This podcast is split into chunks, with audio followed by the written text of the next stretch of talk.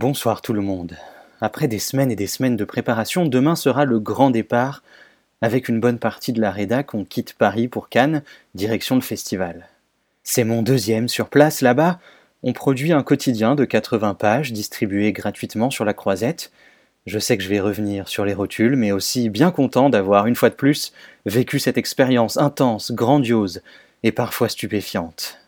À partir de lundi et pendant presque 15 jours, je vais vivre, manger, dormir, respirer Festival de Cannes.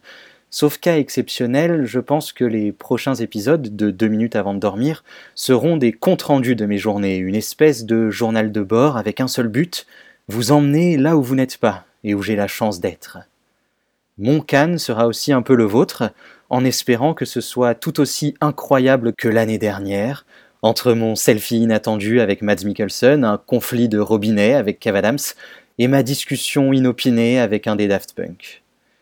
Je ne sais pas à quoi m'attendre pour Cannes 2018, mais j'espère avoir de chouettes anecdotes à vous raconter, les coulisses des coulisses, les difficultés aussi et les à côté très agréables, comme prendre son petit déjeuner à la plage et n'avoir que cinq minutes de marche entre son appart et sa rédac logée dans un palace, plutôt que de se taper la ligne 13.